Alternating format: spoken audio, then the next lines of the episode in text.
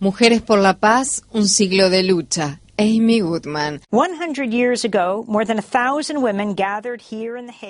Hace 100 años, más de mil mujeres se reunieron en La Haya, Holanda, durante la Primera Guerra Mundial para exigir la paz. Gran Bretaña se negó a emitirles pasaporte a más de 120 mujeres, impidiendo que viajaran y pudieran manifestar su disidencia pacífica. Hoy, un siglo más tarde, en esta época de tanta violencia, alrededor de mil mujeres provenientes de África, Asia, América Latina, Europa y América del Norte se reunieron en la misma ciudad para manifestarse contra las guerras actuales, desde Irak hasta Afganistán, pasando por los conflictos en Yemen y Siria y la guerra social que se está librando en las calles de Estados Unidos. Estas mujeres viajaron a La Haya para conmemorar el centenario de la fundación de la Liga Internacional de Mujeres por la Paz y la Libertad. La doctora Aleta Jacobs, una sufragista holandesa cofundadora del grupo, había dicho que el objetivo de la primera reunión celebrada en 1915 era empoderar a las mujeres para que protesten contra la guerra y sugieran medidas para impedir que haya más guerra.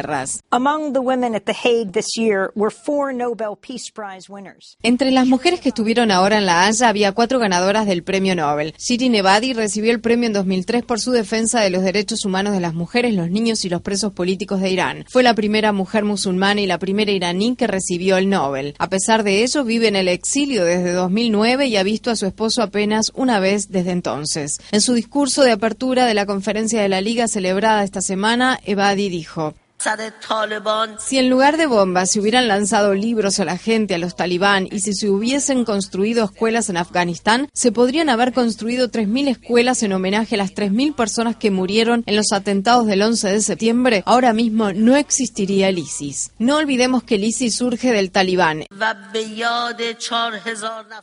Shireen Abadi was joined by her sister laureates, Lema Bowie. Ebadi estaba junto a otros premios Nobel, Lake Bowie, que ayudó a lograr una paz negociada durante las guerras civiles en Liberia, Mayrid Maguire, que ganó el Premio Nobel de la Paz en 1976 a los 32 años por promover el fin del conflicto en Irlanda del Norte, de donde es originaria, y Jody Williams de Vermont, que lideró la campaña mundial para prohibir las minas terrestres y ahora está organizando una campaña para que se prohíban los llamados robots asesinos, que son armas que matan automáticamente sin la participación de un ser humano que las controle.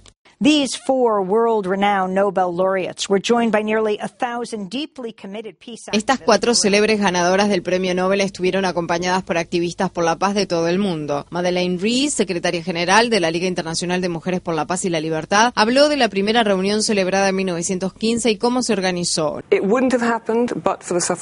No hubiera sido posible sin el movimiento por el derecho al sufragio femenino porque no se puede comenzar un movimiento de masas de la nada. De hecho, es necesario tener una estructura organizativa para lograrlo. Eso había comenzado con el movimiento de las sufragistas. Todas esas mujeres que fueron a La Haya estaban exigiendo el derecho a votar. Vieron con razón que la ausencia de las mujeres en la toma de decisiones en el gobierno implicaba mayores probabilidades de que se desatara una guerra. Kozue Akibayashi is WILP's new president. After World War II, Kozue Akibayashi es la primera presidenta de la Liga. Después de la Segunda Guerra Mundial, Estados Unidos exigió que la Constitución de Japón prohibiera explícitamente que el país librara una guerra para resolver sus diferencias con otros países. En Japón, la mayoría de las personas apoya los preceptos pacifistas de la Constitución, explicó Akibayashi. Sin embargo, el presidente Barack Obama, como hizo el presidente George W. Bush antes que él, está presionando al gobierno japonés para que elimine el artículo pacifista de la Constitución. Esta semana Obama recibió al primer ministro de Japón, Shinzo Abe, en la Casa Blanca y felicitó a Abe por su trabajo para restaurar la capacidad ofensiva de las Fuerzas Armadas del país. Además de ser presidenta de la Liga Kosuke Akibayashi, es una de las miles de activistas que están protestando contra los planes de ampliar la presencia militar de Estados Unidos en la isla de Okinawa. La activista africana Hakima Abbas también estuvo en La Haya. La entrevisté unas horas después de que saliera a la luz la información acerca de las fosas comunes en Nigeria, en las que se hallaron víctimas del grupo militante Boko Haram. La historia de Boko Haram me dijo Um, es una combinación de fundamentalismos islamistas violentos, el fundamentalismo capitalista y la militarización mundial El fundamentalismo no empieza ni termina con los fundamentalismos islámicos en África. Hemos sido testigos del fundamentalismo cristiano en Uganda, donde se persigue a las personas gays, lesbianas, bisexuales, transexuales, queers e intersexuales. A continuación vinculó todo esto con las protestas ocurridas esta semana en las calles de Baltimore.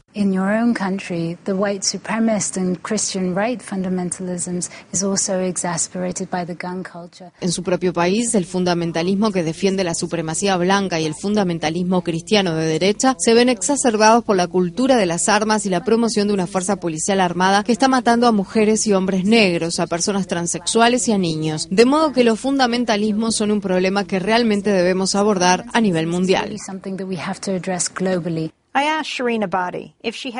Le pregunté a Shirin Ebadi si tenía algún mensaje para darnos. Me respondió con una propuesta sencilla pero muy poderosa para lograr la paz, que constituye la base de la labor de la Liga Internacional de Mujeres por la Paz y la Libertad en el comienzo de su segundo siglo de vida.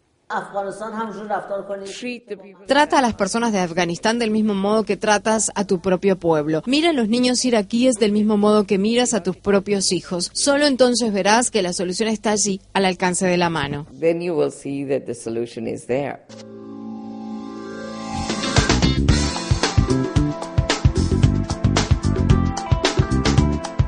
Este año, Democracy Now! en español, el informativo independiente de Guerra y Paz, cumple 10 años de transmisión. Únete a la celebración y envíanos a través de las redes sociales un autorretrato desde la región donde escuchas nuestro programa. O si eres una estación que transmite nuestra programación, envíanos una foto de tu radio. Promocionaremos las imágenes a través de nuestro programa de televisión y de las redes sociales. Visita nuestra página web democracynow.org es y entérate.